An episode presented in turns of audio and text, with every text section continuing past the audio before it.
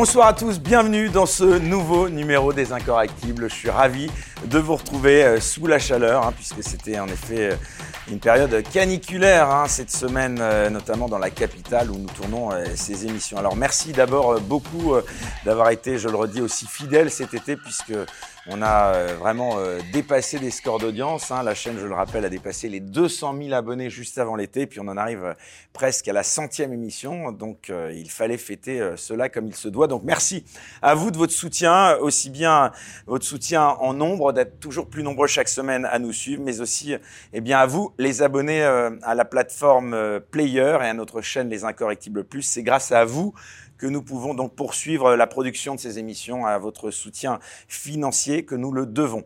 Alors, pour cette nouvelle émission, eh bien, euh, c'est un plaisir euh, de recevoir un invité qui était déjà venu dans les tout débuts euh, de cette chaîne YouTube, qui, donc je le redis, va bientôt atteindre les 100 émissions au compteur. C'était dans un autre décor au tout début de cette aventure. On est ravi de le recevoir à nouveau, cher Jean Messia. Bonsoir. Bonsoir. Alors on ne vous présente plus, hein, depuis euh, cette époque, euh, les choses ont bien changé puisque vous étiez alors un soutien, euh, si je ne me trompe, d'Éric Zemmour et que vous m'aviez confié à l'époque penser à Beauvau, au ministère de l'Intérieur, mais nous y reviendrons tout à l'heure. Alors on va commencer si vous le voulez bien, on va pas revenir sur votre parcours puisqu'on l'avait fait dans la précédente émission. On va, si vous le voulez bien, euh, commencer par votre actualité la plus brûlante. Je pense bien évidemment aux événements qui ont eu lieu autour du décès de Naël et des émeutes qui ont suivi. Alors avant de revenir sur l'analyse de ces émeutes, j'aimerais qu'on revienne à votre rôle qui a fait grand bruit. Vous êtes en effet à l'origine de la cagnotte de soutien à la famille du policier ayant tué le jeune Naël. D'abord, pourquoi vous aviez monté cette cagnotte? Est-ce que vous pouvez bien le rappeler pour que les choses soient claires? Bah, Écoutez, j'ai été un petit peu surpris de voir euh, un, espèce d'élan de, solidarité euh, euh, autour de, la famille de Naël. Bon, certes, il y avait un drame, certes, il y a eu la mort d'un jeune, certes, je comprends parfaitement que les gens puissent s'en émouvoir, mais par comparaison, j'ai trouvé ça un peu bizarre que personne ne s'émeuve finalement euh, sur la famille de, ce policier euh, qui euh, a été impliqué dans la mort de Naël, mais dans l'exercice de ses fonctions, et dont on ne sait pas, encore à l'heure où l'on parle, s'il a fauté ou non, puisqu'il est présumé, innocent. Donc moi, si vous voulez, j'ai entendu que la famille de, Florian, donc le, policier, sa, femme et, son, enfant en bas âge, ont été obligés de déménager parce qu'ils ont reçu des menaces de mort. Vous savez que quand un policier euh, est mis en cause dans de pareilles conditions, son traitement est suspendu. Euh, donc la famille, non seulement se voit suspendre le, traitement du, père de famille, est obligée de quitter son domicile pour aller à l'hôtel, puis redéménager de nouveau parce qu'en fait leur adresse a été dénoncée sur les réseaux sociaux. Donc j'ai trouvé quand même que pour un, quoi qu'on en dise, euh, quelqu'un qui sert la République, qui a l'uniforme de la République euh, qui quand même euh, a, été, a eu maille à partir avec quelqu'un qui est très loin d'être un, petit ange parti trop tôt, puisque son pédigré a ensuite été dévoilé par le procureur de la République, j'ai trouvé que c'était quand même fort de café, si vous voulez, de, soutenir finalement la trajectoire d'un délinquant et de ne pas être derrière la famille d'un policier qui, euh, qui, a pensé faire son travail au moment où il l'a fait. Et donc, spontanément, c'est parti vraiment d'un élan, d'un élan du cœur, d'une spontanéité. J'ai dit bon bah on va monter une cagnotte pour aider cette famille. vous étiez conscient quand même du scandale que vous alliez euh, immanquablement susciter, non? Mais, d'abord j'en étais pas conscient et a, posteriori scandale auprès de qui?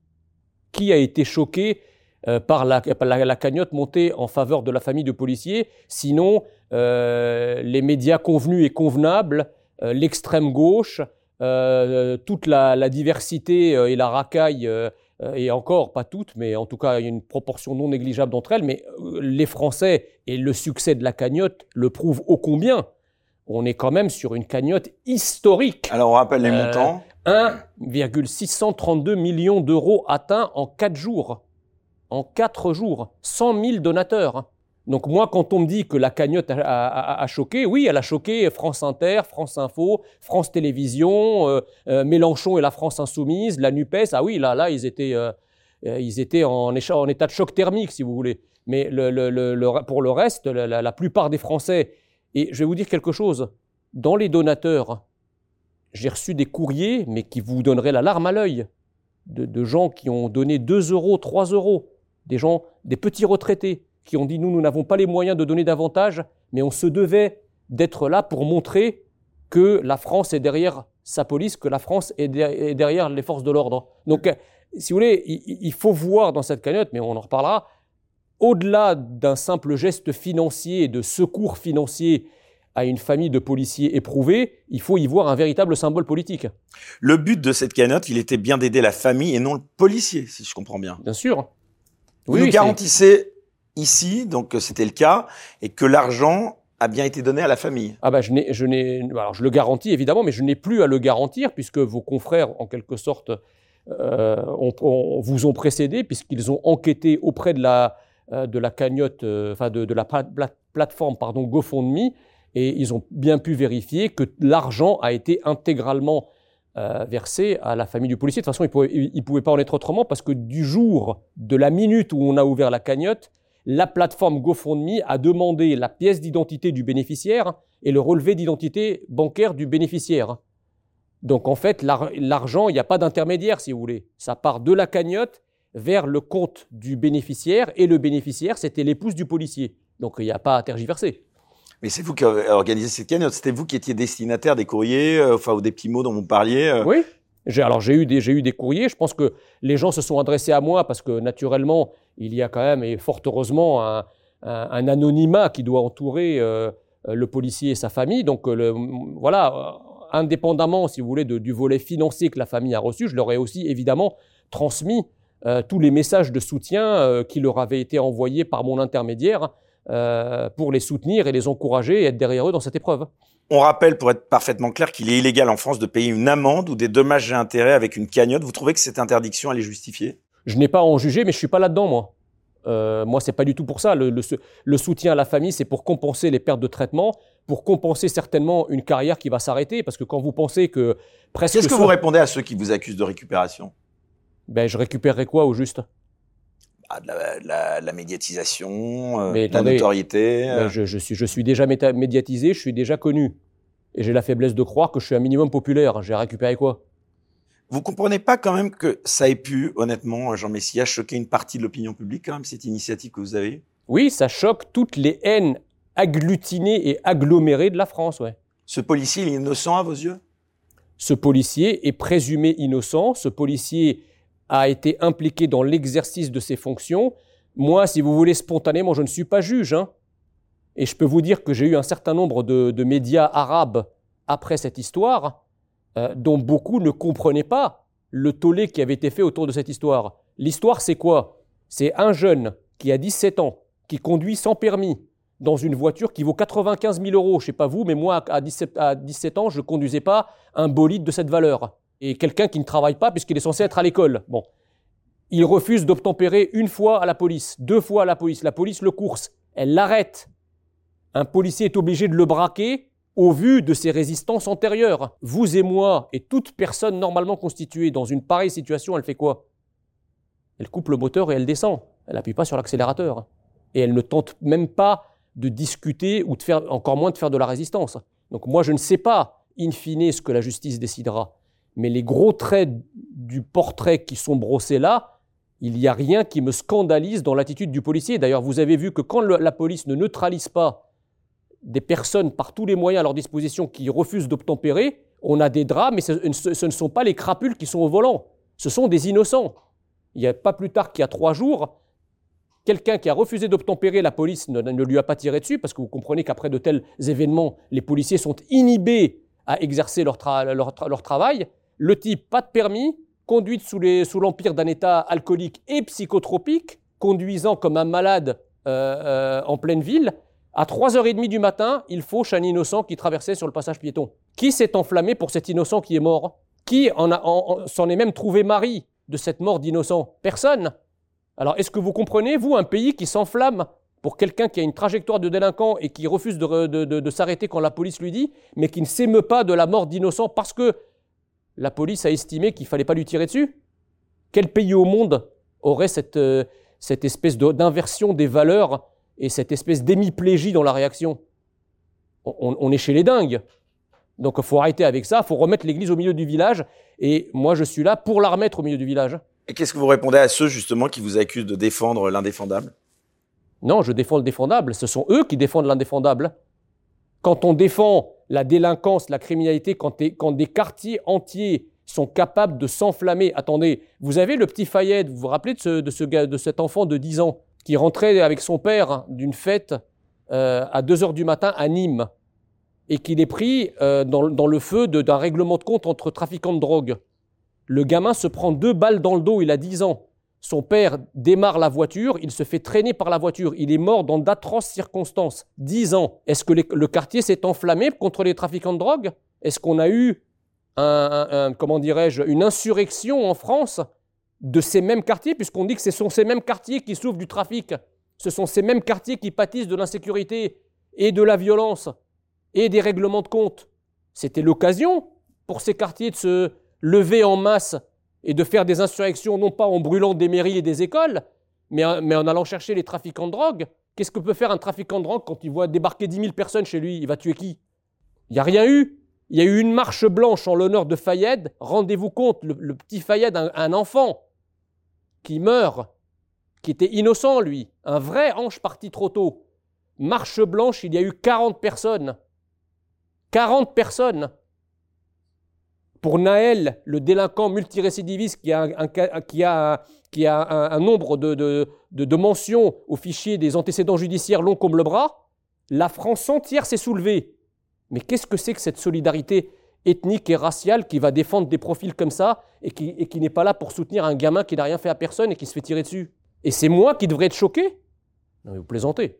Non mais quand même, avec un petit peu de recul, est-ce que vous comprenez pas que vous ayez pu choquer par exemple les proches de Naël, la famille de Naël, qui a d'ailleurs porté plainte euh, contre vous, hein, si je ne me trompe mais moi, pas, à la suite du lancement de cette cagnotte hein. Mais attendez, moi, j'ai pas, moi, lorsque j'ai pris ces initiatives, c'était pas contre quelqu'un. C'était pas contre la famille de Naël. Comprenez bien que ça puisse choquer quand même quelques personnes, non? Ben, je, ne sais pas. Moi, je trouve ça incroyable. vous, auriez un enfant euh, qui décède dans de telles circonstances et vous auriez euh, une cagnotte qui se crée pour éventuellement soutenir, euh, en cas de condamnation, la personne qui a tué votre enfant. C'est pas ça. Vous réagiriez de la même façon. vous avez mal formulé la question c'est pas soutenir quelqu'un en cas de condamnation, c'est soutenir sa famille. Vous ne trouvez pas ça extraordinaire, vous, que c'est notre, époque qui est prompte à s'enflammer, à s'émouvoir et à avoir la larme à l'œil pour tout et n'importe quoi, a subitement un cœur de pierre quand il s'agit de la famille d'un flic? C'est bizarre quand même. Pourquoi, est-ce que les familles de policiers et les policiers de, manière générale devraient être en dehors du champ de l'émotion? C'est dingue. Pardon, Jean Messia, mais bon, puisqu'il faut être quand même précis, euh, je reviens donc à cette plainte que la famille Naël a, portée euh, contre vous pour, je cite, escroquerie en bande organisée, recel d'escroquerie en bande organisée, détournement de finalité d'un traitement de données à caractère personnel et recel de détournement de finalité d'un traitement de données à caractère personnel et a dénoncé, je cite, des manœuvres frauduleuses et des, je cite là encore, mensonges de votre part visant à, là encore, je cite, tromper les donateurs pour récolter des fonds. Comment réagissez-vous à ces accusations? Est-ce qu'elles sont quand même graves? Ah ben il en manque. Il aurait fallu qu'il rajoute euh, chef d'accusation de crime contre l'humanité, euh, pourquoi pas, hein, euh, qu'on y aille. C'est tout. Non, mais sur le papier, vous, risquez gros, hein, si, puisque la plainte, elle est étudiée. hein, puisque... oui, mais ça, elle, est, elle, est, étudiée pas pour des motifs juridiques, vous avez bien compris c'est que le parquet a accepté une plainte sur des fondements parfaitement fallacieux. Des motifs quoi, politiques d'après vous? Bah, le, Attendez, prenons un par un les chefs d'accusation. Escroquerie en bande organisée, j'ai escroqué qui? Qui ai-je escroqué bah, Parce que à, lire ce qu'on voit, ce serait les donateurs. Pourquoi je vous ai dit que, pourquoi je vous ai lancé des chefs d'accusation euh, gravissimes comme crime contre l'humanité Parce que en fait, ils comptent sur l'effet d'annonce. Les gens cherchent pas derrière si c'est cohérent ou pas cohérent, si c'est logique ou pas logique. Ils prennent et disent ah ah ben c'est ça. Mais si on réfléchit un instant, vous êtes quelqu'un, vous êtes un journaliste, vous avez, vous, avez fait de l'investigation, là ça ne nécessite pas un grand effort. Escroquerie en bande organisée, je répète la question, j'ai escroqué qui? On vous reprocherait d'avoir escroqué des euh, donateurs. Pourquoi les donateurs n'ont pas porté plainte? Est-ce que, que les donateurs ont donné procuration à la famille de Naël ou à son avocat pour porter plainte parce qu'ils se seraient fait escroquer? Moi, j'ai l'impression que les donateurs, justement, ils vont porter plainte massivement contre la famille de Naël parce que la famille de Naël les a diffamés. Au nom de quoi est-ce qu'on traite les gens? D'abord, moi, j'ai porté plainte pour diffamation parce que moi, je n'ai escroqué personne. Et là, vous n'avez pas de nouvelles de suite à cette plainte ah, Justement, bah, c'est bien ça. C'est pour ça. Alors, vous, merci de me donner l'occasion de l'expliquer. C'est bien pour ça que je vous dis que le parquet n'a pas été juridique en l'espèce, il a été politique. C'est-à-dire qu'on était en pleine insurrection que personne n'arrivait à arrêter, et certainement pas le gouvernement. Et donc le parquet, en plus de la déclaration, dans, la, droite file, on va dire, de la déclaration d'Emmanuel Macron, euh, qui a affirmé, alors qu'aucune enquête n'avait même été initiée, que le crime, le crime, ou le geste, pardon, il a dit le geste, le geste de ce policier était inexcusable. Donc c'est, en fait, le parquet a, ouvert droit à la requête de la famille Naël, pareil, dans la droite file, pour une, dans, dans le cadre d'une politique d'apaisement. D'apaisement. Mais le problème, c'est que ni la parole d'Emmanuel Macron et les gestes d'apaisement du gouvernement, et encore moins le geste d'apaisement du parquet, n'ont conduit à rien. Parce que l'apaisement, si vous voulez, il n'a pas changé depuis Munich. Hein. Quand on croit apaiser des hordes d'ennemis de la France et d'ennemis de notre République et de nos valeurs en leur donnant ce qu'ils veulent, en général, ça ne les calme pas. Au contraire, hein ça les rassérène et ça les renforce et ça les revigore. Bon, moi j'ai porté plainte contre la famille de Naël parce que je devais me défendre. Encore une fois, moi je n'avais rien contre la famille de Naël au départ et quand j'ai porté, quand j'ai, c'est en miroir de la plainte que vous avez reçue que vous avez porté plainte. Vous n'auriez pas porté plainte contre cette famille si elle n'avait pas porté plainte. Non, bien sûr. Dire. Non mais excusez-moi, mais la famille de Naël. Euh, la famille de Naël, moi j'ai beaucoup de respect pour elle, mais je veux dire, la famille de Naël, quand, quand son gosse a 17 ans euh, plonge dans, les, dans ce qu'il a plongé euh, et, dont on connaît un petit peu l'historique euh, au fichier des antécédents judiciaires. Et eh oui, mais, mais, mais, pardon, Jean Messia, justement, alors c'est là, ça pose une question de fond parce que est-ce que le fait qu'une personne aurait justement des antécédents judiciaires, est-ce que ça rendrait forcément sa mort dans toutes les circonstances moins injuste Non, pas du tout, c'est pas ce que je dis. Je dis que dans tout pays normalement constitué, la loi est représentée par une force. Ça s'appelle les forces de l'ordre. Les forces de l'ordre revêtent un uniforme qui montre leur unité. Enfin, il méritait pas de mourir, ce jeune, c'est ça que. Il méritait pas. De... Mais attendez, il méritait pas de mourir. Mais objectivement, lorsqu'un policier ou un gendarme vous demande de vous arrêter, vous vous, vous, vous arrêtez, bon Dieu. Vous pouvez pas refuser d'obéir à la police, dont on sait que c'est la force armée, défier en quelque sorte l'ordre républicain. Et je m'étonne d'ailleurs que les turiféraires de l'état de droit n'ont rien à dire quand, le droit et l'État se font bafouer par des crapules qui refusent d'obtempérer devant les représentants de la loi, quand vous refusez d'obtempérer et que vous n'obéissez pas aux forces de l'ordre, excusez-moi, vous mettez le doigt dans un engrenage qui peut effectivement être fatal. Je veux dire, vous et moi, pardonnez-moi, nous n'aurions jamais connu le sort de Naël. Pourquoi? Parce que quand on fait une connerie, on s'arrête on ne cherche pas à fuir. Hein. C'est comme ça. Alors ça ne justifie pas sa mort. Mais pourquoi prendre le risque, sachant que ça peut aboutir à ces drames, pourquoi prendre le risque de défier l'autorité, de défier l'État, de défier les forces de l'ordre? Il faut bien à un moment qu'il y ait des exemples, si vous voulez, euh, euh, des qu'on érige, oui, des symboles. Donc si je vous résume, le fait qu'il ait eu des antécédents judiciaires, ça pourrait justifier en tout cas un peu, selon vous, qu'on atténue la sanction à l'encontre du policier, si sanction il doit y avoir. Pas le fait qu'il ait des antécédents judiciaires, le fait qu'il ait refusé d'obtempérer au moment où la police lui a demandé d'obtempérer. Ce ne serait pas rétablir la peine de mort, ça, si on va juste. Non, ça serait rétablir l'autorité de l'État en, en, montrant et en expliquant et en affichant à la terre entière que désormais l'État ne se couchera plus, que l'État ne se laissera plus faire, et que si vous défiez l'ordre républicain, que si vous défiez euh, la France et ses représentants, ben vous risquez jusqu'à la mort, oui. Mais qui, qui leur a décidé ça? Si, excusez-moi, je vous posais une question entre nous. Si Naël avait coupé son moteur et qu'il est descendu de la voiture, est-ce, que le, policier aurait tiré? Bien sûr que non. Donc arrêtez. Plus largement d'ailleurs, je vous parlais de la peine de mort. Euh, euh, vous êtes, vous, à titre personnel, pour le rétablissement de la peine de mort? Moi, je suis pour le rétablissement de la peine de mort dans, certains cas très graves, meurtres d'enfants par exemple, euh, ou des meurtres absolument atroces suite à des tortures, etc. Dans des cas exorbitants, oui, la peine de mort est nécessaire. Hein.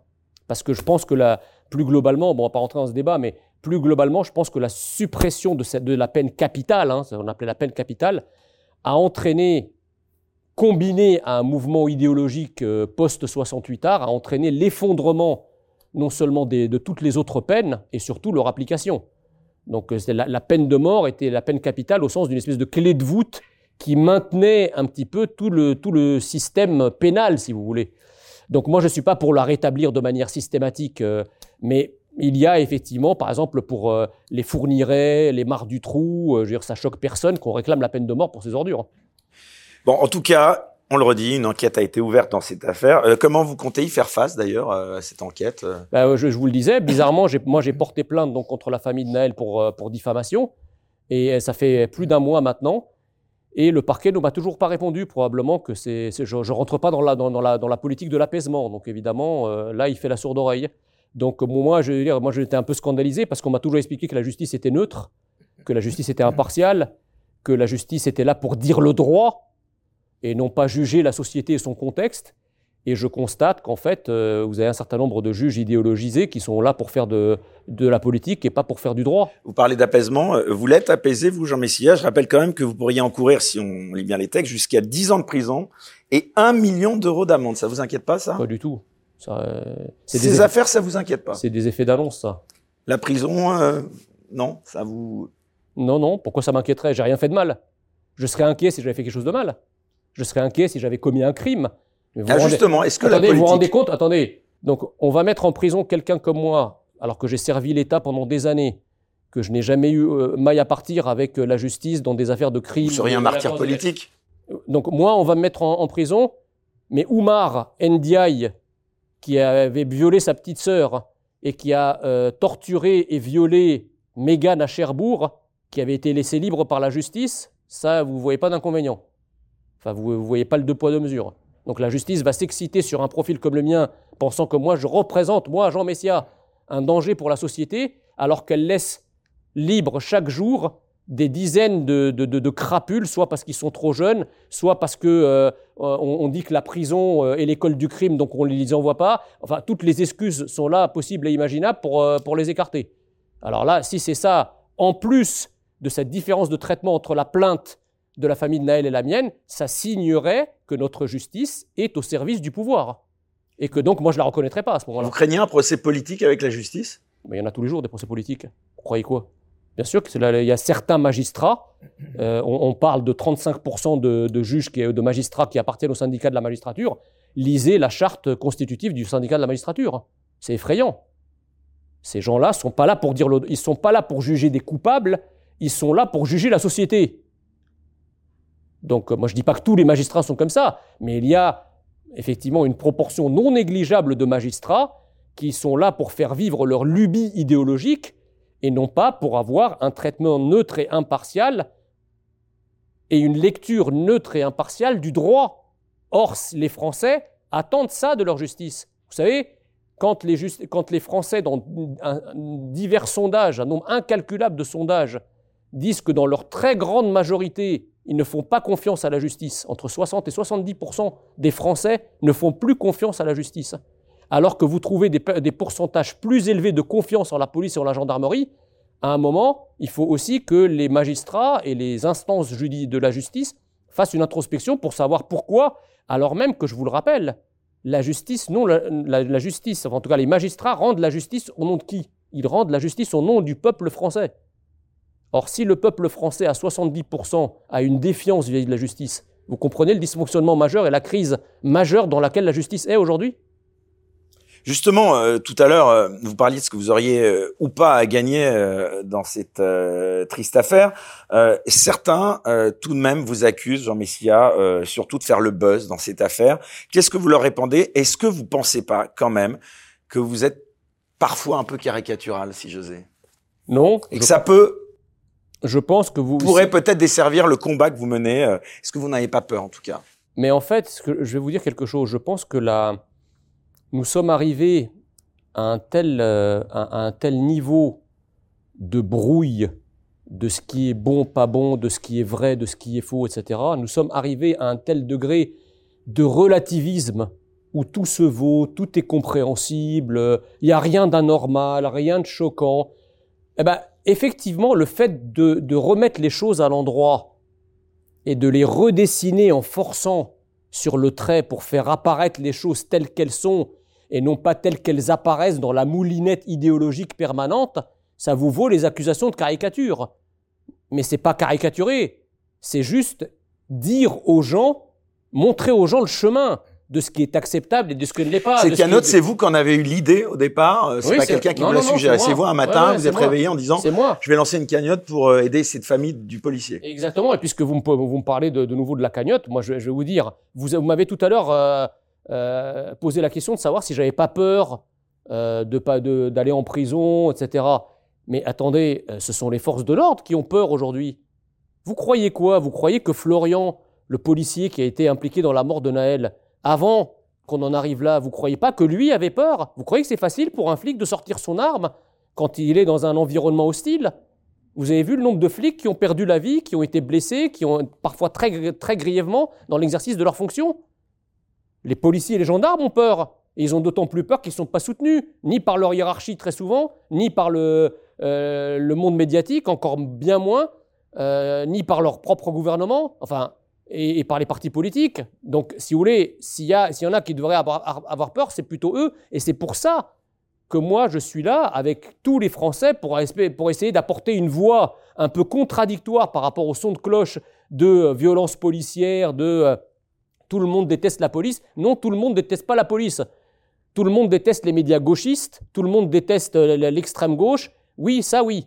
Mais tout le monde ne déteste pas la police. 73% des Français aiment leur police et leur gendarmerie et leur font confiance. Mais sauf que ce pourcentage-là, il n'a pas de porte-voix. Personne ne le dit. Donc il faut bien qu'à un moment on le dise. Donc quand je le dis, on dit Ah, il caricature. Je caricature pas. Je redonne une voix à une réalité. Vous estimez être le seul à défendre la police en France? En tout cas, ces, dernières, ces, derniers, ces, dernières, derniers mois, dernières semaines, oui. Enfin, je sais pas qui a pensé à la famille du policier au moment où il était pris dans cette tempête.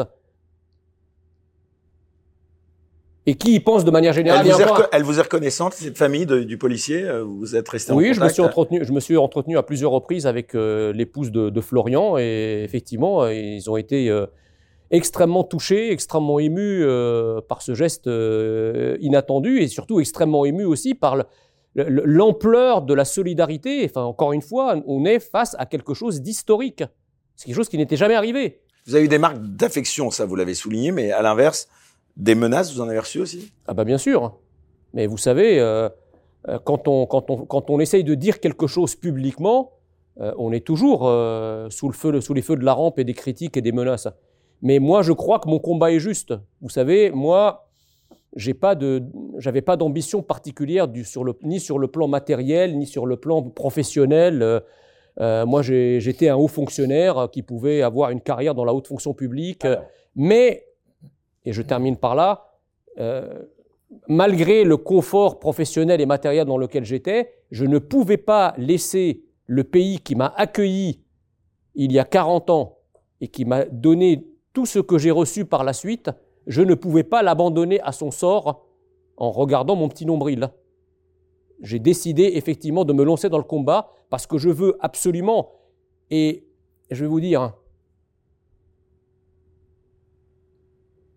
excusez-moi. C'est quelque chose pour moi qui est profondément triste. Lorsque je vois la France, ce pays qui m'a accueilli il y a 40 ans et que j'ai connu, je souffre terriblement de le voir devenir ce qu'il devient. Mais je ne lâcherai jamais rien. Je veux que l'identité française que j'ai reçue, elle continue à vivre. Elle a, elle a vécu mille ans avant que j'arrive je veux qu'elle continue encore à vivre mille ans. Et c'est ça tout le sens de mon combat. Oui, on vous sent très ému. C'est assez incroyable d'ailleurs de, se rendre compte que c'est vous euh, qui êtes arrivé alors que vous n'êtes pas né en France. Euh, vous vous sentez euh, à ce point-là touché mm. par ce qui se passe dans, votre pays, dans notre pays. Oui, parce que moi, si vous voulez, je n'ai pas reçu la France en héritage. la France, ça a été un... l'identité française, la culture française elle a, été, elle a été chèrement et durement acquise. Vous savez, euh, on se gargarise souvent du processus d'assimilation, mais ceux qui ont connu cette assimilation, c'est-à-dire toutes les vagues d'immigration antérieures aux années 80, ils vous diront que ce n'était pas quelque chose de facile. C'est pas facile de quitter euh, une identité pour une autre, de s'acculturer à un pays. Et bien sûr que le processus, c'est un processus qui est pénible, qui est difficile, qui était exigé par les élites françaises de l'époque. L'échange était très clair, même s'il était implicite. Fais ce que tu peux pour nous ressembler identitairement, et une fois que tu nous ressembleras identitairement, tu seras traité exactement comme l'un des fils de France. Fils de France, je n'étais pas. Fils de France, je suis devenu. Et fils de France, je veux continuer à être. Je m'attendais pas à ce moment, mais ça me permet de faire une digression.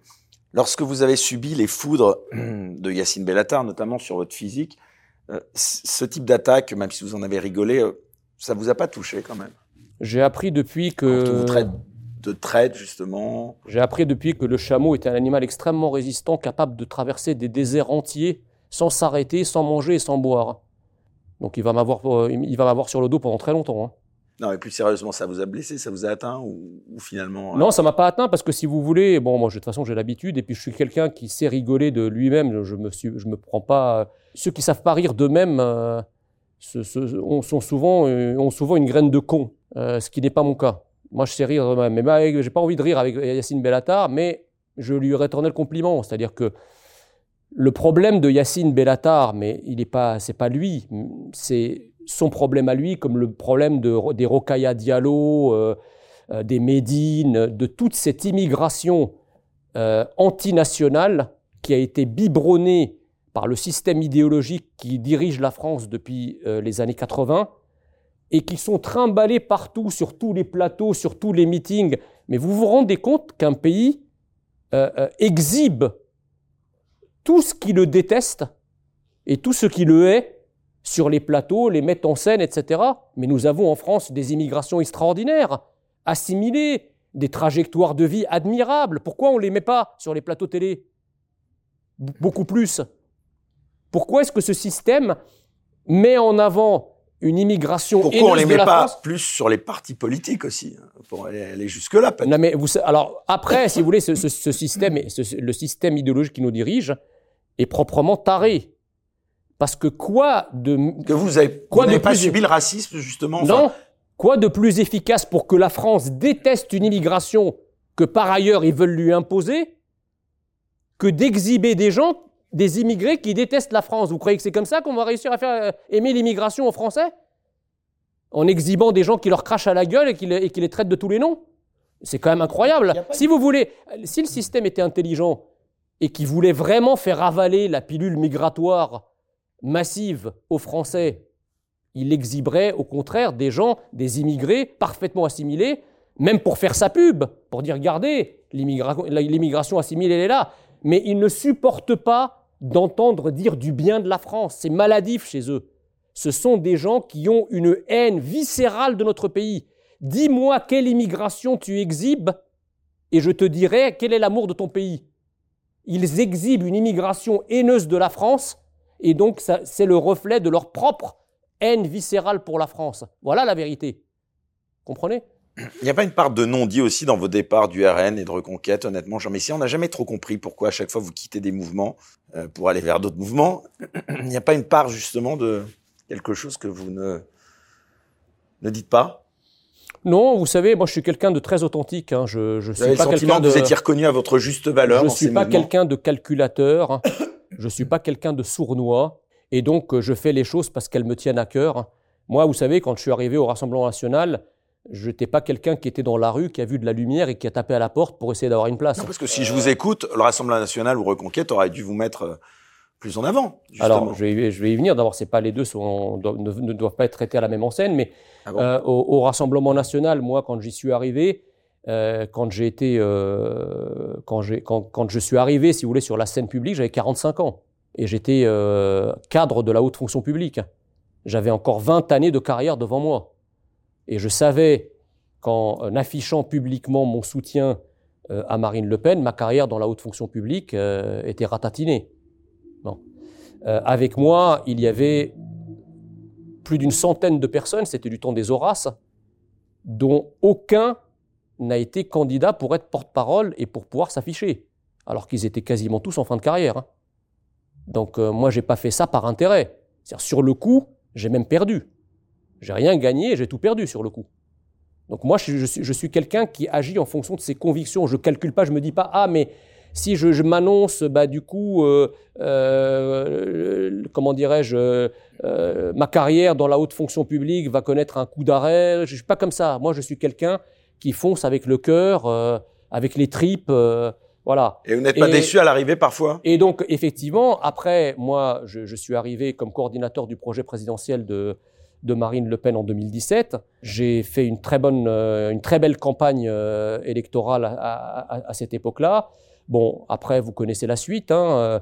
Euh, il y a eu le débat de l'entre-deux tours. Il y a eu le score de Marine Le Pen de 33%.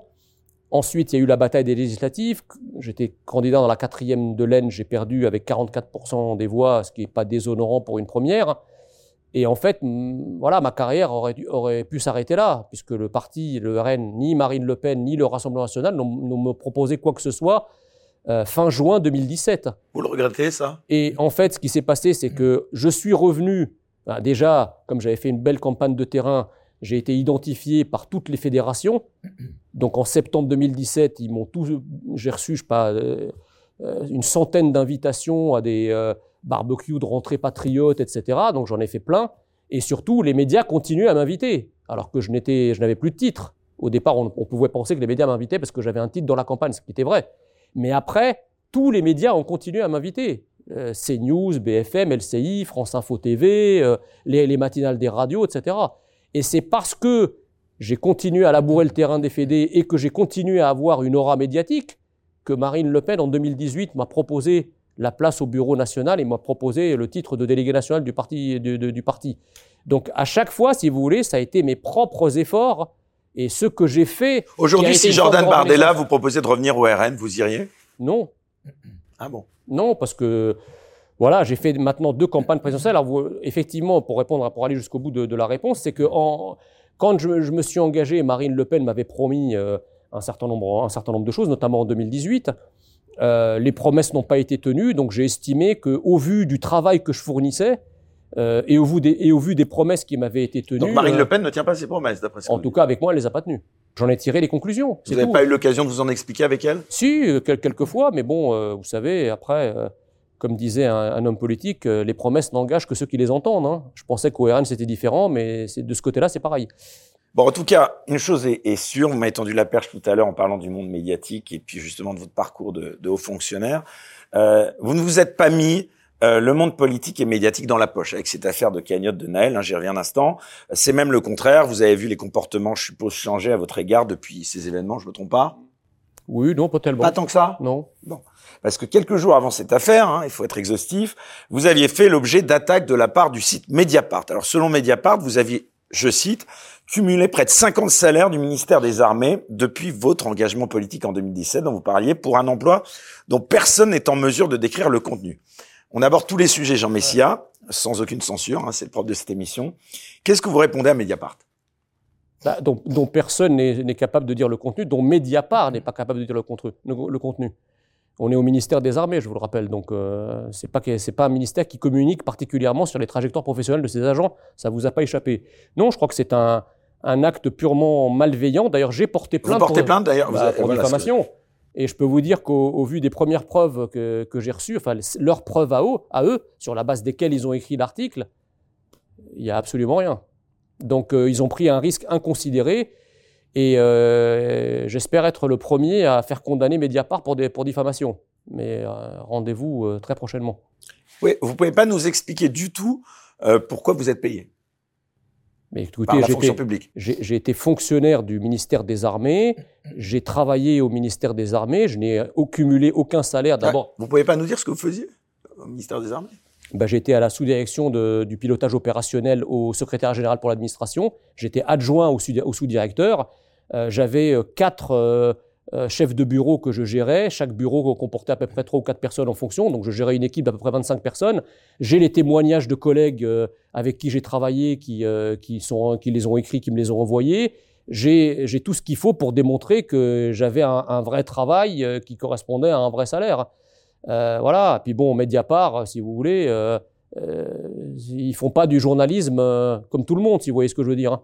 Donc moi, quand j'ai porté plainte pour diffamation, ils ont. ce que vous voulez dire justement? Bah, Ils sont dans une démarche politique. Ils se, ils, militante.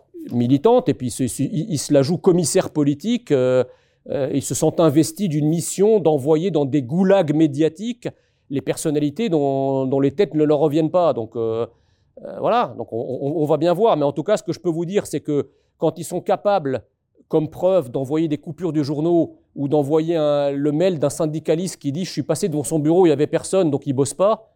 Excusez-moi, on a, on a vu quand même des enquêtes un peu plus sérieuses de la part de Mediapart. Mais ça pose peut-être une question au-delà, évidemment, de l'article de Mediapart. Les liens entre haute fonction publique et politique, euh, est-ce que vous ne trouvez pas ça un peu malsain quand même?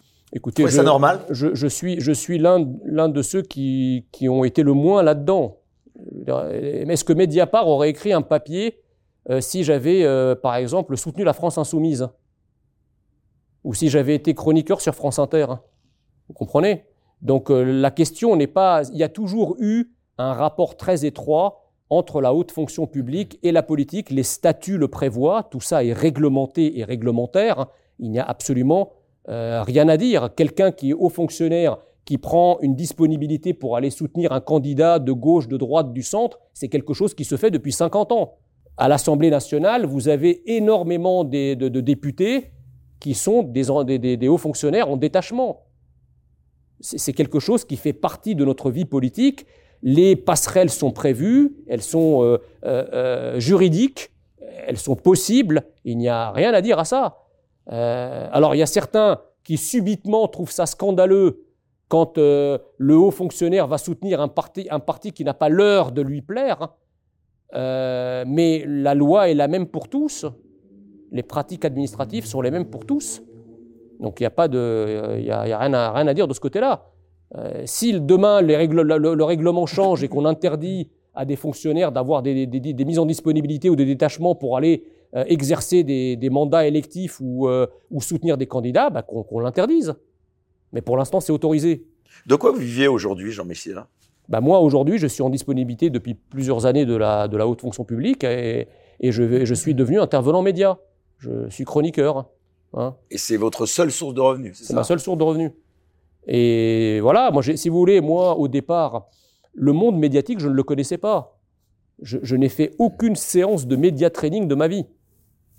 J'ai jamais eu le moindre conseil de professionnel, euh, j'ai jamais suivi une formation euh, pour passer à la télé. Euh, euh j'ai appris dans le, dans le bain, si vous voulez. Et c'est un monde que je ne connaissais pas, puisque je vais vous dire, j'ai commencé ma carrière en tant qu'enseignant-chercheur, et ensuite je l'ai poursuivi dans la haute fonction publique. Donc c'est pas véritablement des métiers qui sont exposés. Et quand j'ai découvert le monde de la télé, le monde médiatique, j'en suis tombé littéralement amoureux. Je me suis dit, voilà, c'est ça ma voix. Et donc aujourd'hui, j'aime ce que je fais. Même si il n'y en, a pas beaucoup d'énarques euh, agrégés d'économie euh, qui finalement deviennent chroniqueurs. Euh, voilà, mais c'est un, c'est un métier qui me passionne. Moi, j'ai la passion, la passion du débat. J'ai une fibre politique. Euh, voilà, le, le, frottement de cervelle, les joutes oratoires, les joutes verbales, c'est quelque chose que j'affectionne particulièrement. Vous aimez bien ça. Ouais. J'adore ça. Voilà, donc j'ai découvert ma voix un peu sur le tard, mais mieux vaut tard que jamais. Et maintenant, je suis très heureux et très épanoui dans ce que je fais. C'est pas toujours très confortable parce que vous, vous savez vous-même que la vie euh, médiatique est, est souvent voilà fluctuante, euh, évasive. Euh, et bon, c'est pas aussi confortable que, que d'être un, un, haut fonctionnaire qui voit sa paye tomber tous les mois mais euh, je m'éclate par ailleurs différemment euh, et, et, et, surtout je suis passionné par ce que je fais, ce qui change tout. Alors, comment se porte à présent l'Institut Apollon, qui est devenu, si je ne me trompe, l'Institut Vivre Français cette année, c'est ça? Voilà. Pourquoi Alors, changement de nom d'abord? Bah, Parce que je pense Apollon, que... ça, c'était pas mal, ça vous allait bien, je trouve. C'est-à-dire qu'au départ, euh, le, le, nom était un petit peu conceptuel parce que j'ai trouvé que Apollon était un dieu grec qui personnifiait finalement assez bien la France puisque c'était le dieu des, le dieu des arts, le dieu de la lumière, le dieu de la connaissance. Donc, pour moi, c'était le dieu, voilà, qui incarnait euh, l'idée de la France qu'on qu pouvait avoir. De la beauté, quand même. Euh, de la beauté, exactement. Et maintenant, si vous voulez, au vu des résultats des dernières présidentielles, au vu de ce qui est en train de devenir la France. Vivre français, ça veut dire quoi, si vous deviez expliquer ce que c'est? Bah, Justement, figurez-vous que le fait d'avoir à l'expliquer est déjà, est déjà grave. Je sais pas, est-ce qu'on est qu'on est qu'on dirait à un Marocain, c'est quoi vivre marocain? Ou c'est quoi, je sais pas, vivre chinois? Non, parce que ce sont des, des, identités en réalité très ancrées, très fortes, très saillantes.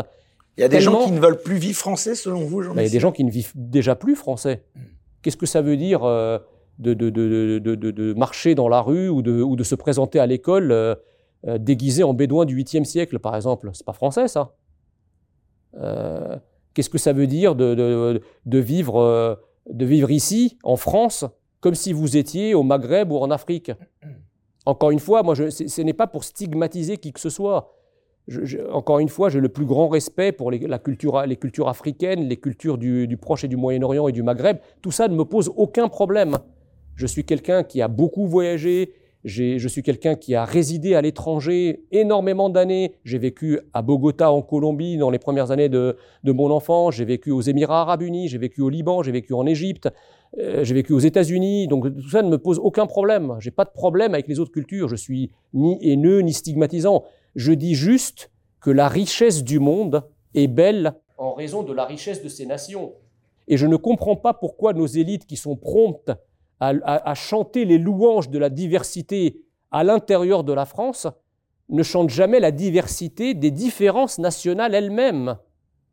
La France est une différence nationale parmi des centaines de différences nationales qui peuplent le monde et qui font sa richesse et sa beauté.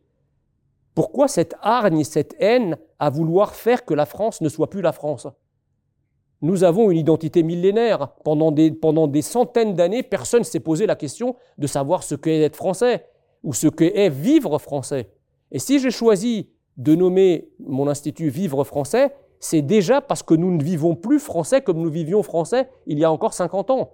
Vivre français, c'est une manière de se comporter, une manière de parler, une manière de penser, une manière de s'habiller, la Baïa, ça vous a une manière de vivre en société. Ça vous a donc plutôt satisfait la mesure prise par Gabriel Attal. Ah bah ça bien sûr, ça m'a satisfait. Ça m'a satisfait, mais il y, a un double problème si vous voulez, c'est que d'un côté, on ne peut pas chaque année faire venir des centaines de milliers de d'immigrés, dont une portion non, non négligeable, sinon majoritaire, est musulmane, et s'étonner en aval que les musulmans soient juste des musulmans, en fait. un musulman est un musulman. Donc s'il a envie de pratiquer le Coran et s'il a envie d'avoir un certain nombre de pratiques liées à l'islam, c'est son droit. Il est musulman, donc on ne peut pas lui en faire le reproche. Donc vous ne pouvez pas, un gouvernement comme le gouvernement de Macron ne peut pas être le gouvernement qui a introduit en France un nombre record d'immigrés et un nombre record de musulmans et vous comprenez que, à l'aune, une fois restituée dans son contexte, l'interdiction de la baya, même si elle va évidemment dans le bon sens, et c'est une décision que je salue, elle est quand même plutôt modeste. Et la deuxième chose pour laquelle je suis un, petit peu euh, voilà, euh, critique, c'est que le même gouvernement ne peut pas procéder à des nominations au Conseil d'État, à la Cour de cassation de personnes particulièrement libérales et permissive sur les affaires identitaires, et ensuite venir se mettre dans la nasse de devoir leur déférer les décisions qui vont à l'encontre de cette idéologie. Je prends par exemple l'exemple de, de, Thierry, de Thierry Thuot, qui est président de la section intérieure du Conseil d'État, et, dont on, et dont on connaît l'engagement. Euh, il y a aussi M. Boutron. Quel est-il cet engagement? Bah, il, est, il a un engagement à gauche, très progressiste. M. Boutron, qui a eu, rappelez-vous, c'était le conseiller d'État qui était nommé rapporteur dans l'affaire de, de l'interdiction des burkinis euh, par, le maire de Mandelieu-la-Napoule. Le maire de Mandelieu-la-Napoule prend un arrêté pour interdire les burkinis. Les associations locales est auprès du Conseil d'État pour faire casser la décision. Qui est rapporteur? Monsieur Boutron, qui, est, secrétaire général des engagés de Laurent Geoffrin. Vous pensez que Boutron, il va être pour idéologiquement pour euh, l'interdiction du burkini euh, sur la plage? Il ne l'est pas. Et à votre avis, le Conseil d'État a décidé quoi? De casser la décision du maire. Donc, on ne peut pas d'un côté, si vous voulez, nommer des personnalités comme ça à tous les niveaux de notre État de droit, prendre des décisions politiques fermes dont on sait qu'elles seront contestées, devoir les déférer à des institutions qui ont été irriguées par des gens qui sont avec ceux qui les contestent. On est chez les dingues. Vous parliez tout à l'heure de vivre français, justement. Comment faire euh, factuellement pour que les gens qui ne vivent plus français à vous écouter, eh bien, acceptent de nouveau notre culture française? Ben, Vous savez, il y a une, euh, phrase euh, anglo-saxonne ancestrale. Hein. Love it or leave it. La France, tu l'aimes ou tu la quittes. La solution passe par l'affirmation de notre identité, partout. Elle passe d'abord par la reconquête sécuritaire de nos territoires perdus. Donc il faut les investir, procéder à des centaines d'arrestations de tous ceux qui polluent et, qui, et qui euh, pourrissent la vie de ces quartiers par leur trafic, par leur délinquance, par leur criminalité. Tout ça embastillé. Il faut reconquérir, pas reconquérir par les mots, reconquérir sur le terrain, casser les checkpoints, tout ça, ça dégage. Comment on en est arrivé là, d'après vous, euh, Jean Messia ben Parce que le, les pouvoirs publics, d'abord, le regroupement familial a été, le, a été la, mèche qui a enflammé la situation. Euh, on est passé d'une immigration de travail, et qui dit immigration de travail dit une immigration majoritairement temporaire. Vous savez, jusqu'aux années 80, les gens qui vous disent Ah oui, mais il y a eu une immigration massive après 1945 euh, pour la reconstruction. C'est faux. C'était une immigration de travail. Donc, c'était des, personnes qui venaient dans le cadre d'un contrat de travail de 2-3 ans, qui repartaient et on, les remplaçait par d'autres. Donc, il y avait un turnover de l'immigration. Ce n'était pas une immigration qui s'installait.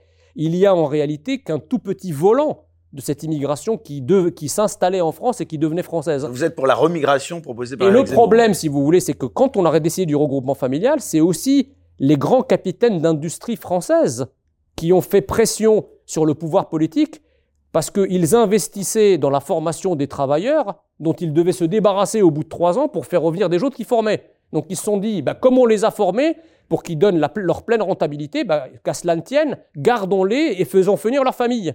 Donc la logique initiale de cette immigration massive et incontrôlée est avant tout une logique économique. Les grands capitaines d'industrie et le patronat français portent une lourde responsabilité dans la perte de notre identité. Parce qu'évidemment, quand vous arrivez avec vos familles, bah, vous constituez des peuples à l'intérieur du peuple. Surtout dans une époque, à partir des années 80, où l'économie va plus mal, où vous avez un chômage de masse, où les dettes explosent. Comment est-ce que voulez-vous que les, gens s'intègrent? On s'intègre d'abord par le travail. Et une fois qu'on s'intègre par le travail, qu'on a notre, niveau de vie qui s'améliore et qu'on vit euh, une vie euh, décente, là on commence à réfléchir à une assimilation. Mais si dès le départ, euh, la, société vous offre, vous fait venir pour ne vous offrir rien, ben en fait, vous restez ce que vous êtes. Il y a même pas le, ça crante pas quoi. Alors, bien sûr, mon propos à l'air général comme ça, je ne nie pas que dans ces immigrations-là, il y a des trajectoires fabuleuses, hein, individuelles, de réussite, euh, d'intégration, d'assimilation, bien sûr. Mais il faut dire ce qui est. Depuis les années 80, l'immigration arabo-afro-musulmane a un bilan sur la France globalement négatif malgré certains succès. Ce problème des banlieues, ces émeutes, euh, vous pensez que ce sera monnaie courante à l'avenir, selon vous, donc? Ah, Je pense que bah, il suffit juste de lire la trajectoire. Hein. Regardez les émeutes de 2005 et regardez l'ampleur des émeutes d'il y, a un mois et demi. Vous savez, le modèle français était un modèle assimilationniste. Nous ne sommes pas un modèle multiculturel. On a voulu imposer de gré ou de force à la France un modèle multiculturel. Bah, vous allez avoir les multiconflictuels qui, qui, vont avec ce modèle. L'État est faible, l'État est tétanisé par l'idéologie victimaire. Vous savez, j'ai l'impression qu'il y a en France ce que j'appelle euh, une hystérèse des totalitaristes du XXe siècle. Un effet de mémoire. C'est-à-dire que, comme les totalitarismes du XXe siècle ont été générés par des États trop puissants et par une volonté politique qui a eu les conséquences désastreuses que l'on connaît, eh bien, on va plus d'avoir de volonté étatique du tout. Et on va plus avoir de politique, de volonté politique du tout, parce que le moindre début de commencement de, volonté politique dans quoi que ce soit, c'est du fascisme. Ça nous rappelle le nazisme et l'époque soviétique. Voilà par quoi on est gouverné. Donc il faut sortir de là. la France, historiquement, n'a rien à se reprocher. N'a rien à se reprocher ce qui est arrivé entre 40 et 44, c'est arrivé parce que la France était occupée et que vous avez un certain nombre d'ordures qui ont pris le pouvoir en France à ce moment-là, à la faveur du fait que la France était à genoux. Jamais les gens qui ont été au pouvoir en France entre 40 et 44 n'auraient même rêvé avoir la moindre once de pouvoir démocratiquement. C'est quelque chose qui est totalement, c'est un corps étranger à la France. Vous comprenez? Donc nous n'avons pas y compris dans le cadre de la construction communautaire, parce que ça, on a, voulu aussi nous le faire porter sur le dos, puisqu'on construit le couple franco-allemand, bah, prenez un peu à votre charge les effets de mémoire, finalement, on a, on a aussi été un peu nazis, nous aussi. Donc, comme si partager la mémoire, c'était aussi partager l'avenir. Non, monsieur. Non, monsieur. L'Allemagne porte son fardeau, nous, nous portons ce que nous avons été. Avec le pour et le contre, mais pas ça. Vous parliez tout à l'heure de responsabilité, justement, en parlant de responsabilité. Est-ce qu'Emmanuel Macron est, selon vous, plus responsable que les anciens dirigeants dans ce qui s'est passé, par exemple, dans les banlieues récemment, euh, quand on parle de ces émeutes?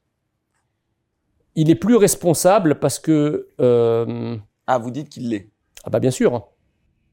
Emmanuel Macron n'a pas créé le, le, la mécanique infernale qui a conduit à ça. Mais le moins qu'on puisse dire, c'est que non seulement il ne l'a pas arrêté, la réaction du pouvoir politique n'a pas été à la mais il l'a favorisé. Ce qui s'est passé, les émeutes, contrairement au, au, au que raconte la France insoumise et un certain nombre de gauchistes, c'est pas un phénomène purement social. C'est pas le soulèvement euh, du lumpen prolétariat euh, des cités contre la haute bourgeoisie euh, qui circule avec une, en bagnole avec chauffeur. C'est pas ça. Parce que si c'était ça, comment expliquer qu'on brûle une école, qu'on brûle des édifices publics? Ça n'a pas de sens. Si on brûle des écoles, des édifices publics, on a même tenté de brûler un drapeau français en marge de la, marche blanche au moment de, de l'enterrement de Naël, on a même maculé de graffiti euh, infâme euh, le mémorial de l'Holocauste. C'est quoi le rapport avec la choucroute? Ça n'a pas de rapport avec le social. Ce, sont là des marques d'une haine et d'une agression alter-identitaire contre la France et contre ce qui la représente visiblement et physiquement.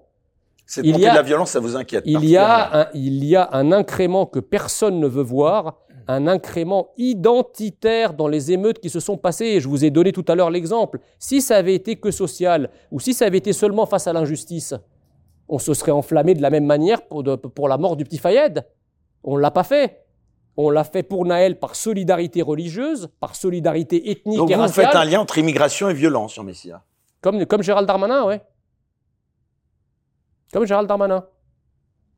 Bah, quand on vous explique la dernière statistique, là, que 63% des vols avec violence dans les transports en commun parisiens sont le fait d'étrangers, d'étrangers, hein. Je ne parle même pas de Français d'origine immigrée. Le lien, il est fait. Enfin, ne pas voir le lien aujourd'hui, hein, je ne parle pas d'il y a 40 ans. Aujourd'hui, ne pas voir le lien entre certaines immigrations, je dis bien certaines immigrations, et la délinquance et la criminalité, c'est non seulement être aveugle, mais c'est pratiquer une cécité militante, c'est vouloir rester aveugle. Alors ça, ça vous appartient. C'est intéressant ça justement. Comment vous expliquez, Jean Messia, que ce lien soit euh, si tabou dans le monde politique et médiatique en particulier? Bah Parce qu'on veut, on veut pas, on, imagine qu'en disant la réalité, on va embraser la situation et l'aggraver. Mais c'est faux. C'est en, en prenant le taureau par les cornes et en disant les choses telles qu'elles sont et non pas telles qu'on aimerait qu'elles soient qu'on arrive à régler le problème. Vous comprenez? Vous traiterez jamais euh, euh, une fuite massive d'eau dans votre logement qui risque de tout endommager en vous disant non, non, c'est simplement quelqu'un qui prend une douche, il n'y a rien de grave. C'est pas ça qui va faire arrêter l'eau, si vous voulez. Et vous allez vous réveiller quand alors? Quand, l'eau aura atteint vos yeux? Le bon diagnostic est la garantie d'une bonne solution. Or, le diagnostic, par couardise, par incompétence ou parfois par innocence, il n'est pas fait. Envoyer l'armée, par exemple, ça aurait été une bonne solution, d'après vous? Si vous aviez été au pouvoir? S'il le faut, oui. Il faut, en fait, il faut rien s'interdire. Moi, je ne pense pas qu'on en arriverait jusque-là. Mais en tout cas, il faut, il faut montrer à tous ceux qui haïssent la France, à tous ceux qui menacent sa sécurité, qui menacent la sécurité de ses habitants, qu'aucune option n'est exclue et que toutes les options sont sur la table. Nous avons des forces de l'ordre qui n'attendent. Les forces de l'ordre, c'est pour le maintenir, l'ordre mais c'est aussi pour en recevoir des ordres. Vous comprenez? Ce sont les forces. Et ce sont les forces. Donc il y a l'ordre qu'ils appliquent et qui dépend de l'ordre qu'ils reçoivent. Mais s'ils ne reçoivent pas d'ordre, et si le seul ordre qu'on donne, c'est faites le moins de victimes possible, restez l'arme au pied, prenez-vous des pavés dans la gueule, et si on vous tire dessus au 9 mm, si c'est pas identifié, ne ripostez pas, c'est pas comme ça qu'on va reconquérir les quartiers. Vous, connaissez, vous savez le type d'armes qu'ils ont dans ces quartiers? Vous avez vu le film Bac Nord Que tout le monde a brocardé en disant Ah, c'est des fantasmes. Parfois, il est en dessous de la vérité, ce film. Donc arrêtons l'innocence, arrêtons l'angélisme et arrêtons l'aquardise. À mon avis, c'est ça qui est le plus difficile. Est-ce que vous ne pensez pas qu'on prend paradoxalement aussi le risque d'enclencher une guerre civile? Ah bah si on ne fait rien, oui. Vous savez, vous connaissez la fameuse phrase de Churchill. Hein Entre le déshonneur et la guerre, vous avez choisi le déshonneur et vous allez avoir la guerre. Hein. Pour l'instant, ça fait 40 ans qu'on choisit le déshonneur. C'est pas pour ça qu'on évitera la guerre. On est déjà en guerre civile, selon vous, vous direz peut-être. On a déjà, on a déjà les, pro, les prodromes d'une guerre civile. Alors, elle n'est pas, pour l'instant, elle est, euh, elle est occultée, elle est euh, bourgeonnante, mais euh, qu'est-ce que ça veut dire un pays où vous avez 120 coups de couteau par, par jour en moyenne? Qu'est-ce que c'est un pays?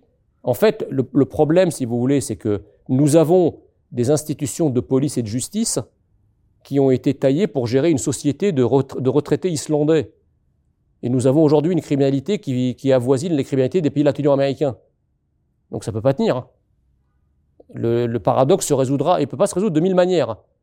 C'est soit un renforcement considérable, vous regardez ce qui s'est passé au Nicaragua, soit un renforcement raisonné, raisonnable, mais d'ampleur de nos institutions, à commencer par nos forces de l'ordre et nos forces de, nos forces de sécurité, seules capables de juguler cette trajectoire insécuritaire euh, mortifère dans laquelle la France est engagée depuis quelques années, soit cette trajectoire, personne ne l'arrêtera et elle finira par bouffer le système par une conflagration majeure. Hein. Il n'y a pas de solution. Alors justement, vous parliez des forces de l'ordre. Dans ce contexte, vous avez annoncé, Jean Messier, il y a quelques jours, votre intention d'organiser une manifestation à Paris pour soutenir justement ces forces de l'ordre. Est-ce que vous pouvez nous en dire un peu plus sur cet événement? Moi, je crois, si vous voulez, euh, le diagnostic que je fais, c'est que les forces de l'ordre aujourd'hui sont les derniers remparts de la France. C'est d'ailleurs pour ça qu'elles sont tant attaquées, à la fois par le bas, euh, les racailles euh, haineuses de la France, et par le haut, par tout le système médiatico-politique, lui aussi haineux de la France. Et vous voyez qu'entre les racailles haineuses de la France et le système médiatico-politique haineux de la France, il y a comme une espèce d'alliance ou de collaboration euh, implicite et tacite euh, des haines par le haut et par le bas. Et au beau milieu de ce bordel, vous avez les forces de l'ordre, qui pour l'instant sont seules. Personne ne les soutient. La police, elle n'est pas assez soutenue par le pouvoir politique. Elle n'est pas, pas assez soutenue par le pouvoir politique. Quand vous avez, excusez-moi, lorsque vous avez un policier à Marseille dans une affaire dont aucun élément pour l'instant n'a été jugé, et que, les magistrats décident d'embastiller préventivement un policier du RAID, je crois, à vérifier, même que ce soit du RAID ou pas, mais un policier, la, justice l'embastille préventivement pendant 40 jours. Vous savez qui en embastille préventivement? On embastille préventivement quelqu'un qui, dans l'attente de son procès, constitue un danger pour la société. On en est, là à croire qu'un policier qui toute sa vie a servi la France, a servi le peuple français, il peut constituer, dans les 40 jours le séparant de son procès, il peut constituer un danger pour la société? Alors même que ce raisonnement de danger pour la société, qui pour le coup réel et avéré, on refuse de le voir, chez certains délinquants et criminels qui, eux, sont libérés après une petite tape sur la joue ou un rappel à la loi. Qui peut croire que dans de telles conditions, les forces de l'ordre sont soutenues. Pour vous, il faudrait Donc, je, termine, je, termine en disant que il faut maintenant qu'on descende tous dans la rue. D'abord, pour ne pas laisser la rue à l'extrême gauche, je rappelle quand même euh, à vos spectateurs que le 23, l'extrême gauche a organisé, le 23 septembre, l'extrême gauche a organisé une manifestation contre les violences policières. Donc encore une manifestation anti-française, anti-nationale, anti-force de l'ordre. Mais jusqu'à quand la France va se taire? Jusqu'à quand allons-nous nous taire? Est-ce que, notre, jour n'est pas venu, nous aussi, de ne pas laisser la rue aux racailles à l'extrême gauche? À la fin des années 60, lorsqu'il y a eu la chienlit de 68, le peuple français a été capable de se mobiliser pour montrer son soutien au général de Gaulle. Il y a eu un million de manifestants dans, la manif de soutien au général de Gaulle contre la chienlit 68 arde. Aujourd'hui, la chienlit que la France traverse est autrement plus grave et plus mortelle que la chienlit 68 arde. Donc, est-ce, est-ce que la France va enfin montrer qu'elle est encore là? Est-ce que les Français vont enfin montrer que non seulement ils sont là, mais qu'ils ont à cœur de défendre leur pays? Si la réponse est oui, Rendez-vous le 30 septembre, il faut qu'on leur montre que la rue n'est pas à eux. ne craignez pas justement que la manifestation du 30 septembre soit interdite par la préfecture de police de Paris? Bah, Ça serait un acte politique à ce moment-là. Vous pensez pas que vous avez déchaîné les, les Black Blocs aussi, les autres groupes euh, très violents d'extrême gauche? Alors attendez, donc une manifestation en soutien aux forces de l'ordre constituerait un trouble à l'ordre public, alors qu'une manifestation d'extrême gauche peuplée de gens qui ne rêvent que d'une chose, c'est de tuer du flic, là ça, passe crème. C'est autorisé, il n'y a pas de problème d'ordre public. Donc si l'État veut choisir de prendre le parti pour tout ce qui est contre les forces de l'ordre, je vous en prie, interdisez notre manifestation. Dans un tweet, Jean Messia, vous avez expliqué vouloir, je cite, montrer à ses ennemis de la France que nous sommes la France. Vous-même, vous, n'utilisez pas un langage qui pourrait être un peu euh, assimilé à un langage de guerre civile quand même. Euh. C'est qui les ennemis de la France, finalement bah, tous, ceux qui, tous ceux qui crachent sur la France en permanence et sur ses représentants. Comptez Emmanuel Macron parmi Mais vous savez, je vais vous dire quelque chose. Tous, les gens qui sont euh, dans des habits d'autres cultures et d'autres civilisations, n'est-ce pas là une manifestation de haine contre la France et de francophobie À quel degré ces gens haïssent la France au point de ne pas vouloir y ressembler? Ben, je sais pas, moi quand je suis arrivé en France, je vous avez gommé toutes vos origines. Moi, je, suis d'origine égyptienne. Il ne, me, il, ne me serait, il ne me serait jamais venu à l'esprit, ni moi, ni mes parents, ni mes grands-parents, de venir dans un pays comme la France et de nous balader en là-bas. Pour voir la suite de l'émission sans aucune censure, merci de vous abonner à la chaîne Les Incorrectibles Plus sur Player depuis le lien en description sous cette vidéo.